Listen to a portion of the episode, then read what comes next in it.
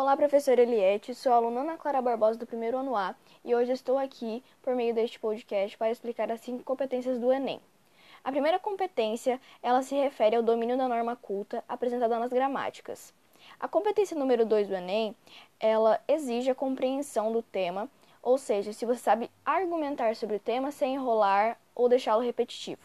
A competência 3 do Enem, ela vai avaliar a articulação dos fatos, das opiniões e dos outros elementos da redação. Ou seja, ela vai avaliar se a maneira como você argumentou está correta e se está coesa.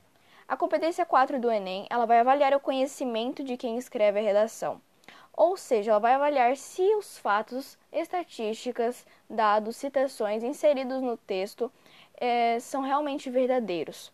E a competência 5 do Enem, ele exige que sua redação apresente introdução, desenvolvimento e conclusão com sentido e coesão, ou seja, que apresente todos os parágrafos pedidos na sua redação e que todos eles possuam sentido. Para fazer uma redação do Enem é necessário no mínimo 3 a 4 parágrafos e o máximo de linhas são 30. Bom, é isso.